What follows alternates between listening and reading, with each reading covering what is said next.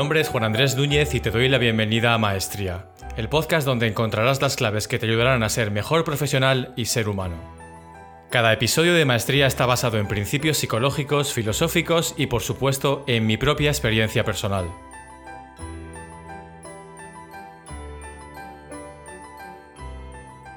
Hazte visible. No importa lo que pienses, digas o hagas, siempre habrá alguien que se sienta amenazado por ello y muestre su disgusto. Esta es una de las razones por las que apenas expresamos nuestra verdadera opinión, para mantenernos en un terreno neutro, insípido pero seguro. Bajo esa capa de corrección existen inquietudes, razonamientos, reflexiones y conclusiones que deberían ver la luz del día. Es un error mantenerse en silencio por miedo a ofender a otra persona, por el mero hecho de que hoy en día existen ofendidos profesionales. Abre la boca y alguien, seguro, se ofenderá. Es triste que estemos cediendo poco a poco nuestra libertad de expresión para proteger a algunas personas de su propia inmadurez. No solo tienes derecho a opinar, sino que tienes la obligación de expresar, aunque sea por puro egoísmo.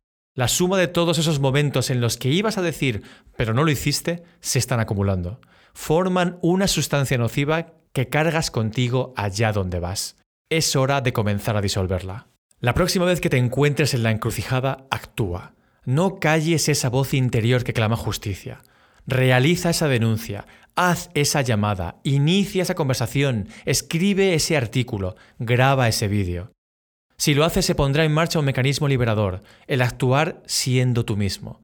Ahora sigue haciéndolo y con el tiempo habrá otras personas que quieran escuchar lo que tienes que decir personas que se sienten atraídas por quién eres y lo que piensas. Por supuesto, habrá a quienes no les guste que abandones el statu quo y expresen sus propias inseguridades en forma de crítica infundada o incluso insulto. Es normal, de hecho es una buena noticia. Mejor polarizar que dejar indiferente. La clave no es evitar las críticas, no se puede, sino saber cómo reaccionar ante ellas. Sobre todo las críticas viscerales y furibundas, carentes de cualquier argumento lo que hoy llamamos troll. En una ocasión leí un consejo de James Clear sobre este asunto y lo aplico desde entonces. Es muy sencillo. Lo único que tienes que hacer para disipar la mayoría de estas críticas es darle en bandeja a la persona a quien critica cuanto antes lo que realmente quiere, tu ego. No importa si la crítica se centra en tus supuestas horribles dotes como escritor, en tu forma de hablar o en cualquier otro aspecto. Una vez recibas la crítica, respira hondo y responde algo parecido a esto. Tienes razón, me queda mucho por aprender. Gracias. Quizá pienses que responder así es someterse. No lo es porque tú sabes distanciarte y no llevártelo al terreno personal. Dije que era una técnica útil, no fácil, porque intuyes la poca autoestima de quien se expresa en esos términos. Para ti es como lanzarle un bistec a un perro. Para él es un triunfo. El orgullo se ha restituido, la razón ha sido restaurada.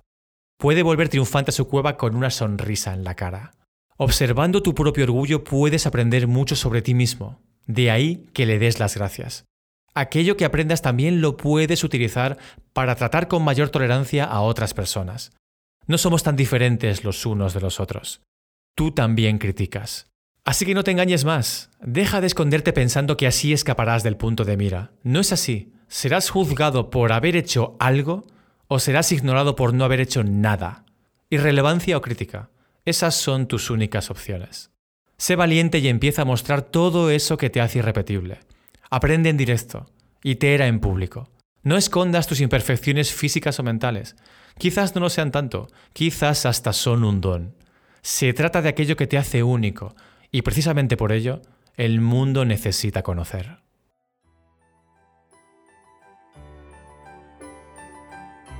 Puedes encontrar todos los episodios de Maestría en wmedia.es barra maestría.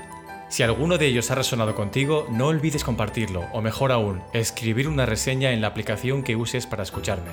Es imprescindible para que otras personas avancen hacia su maestría, igual que tú y que yo. Gracias.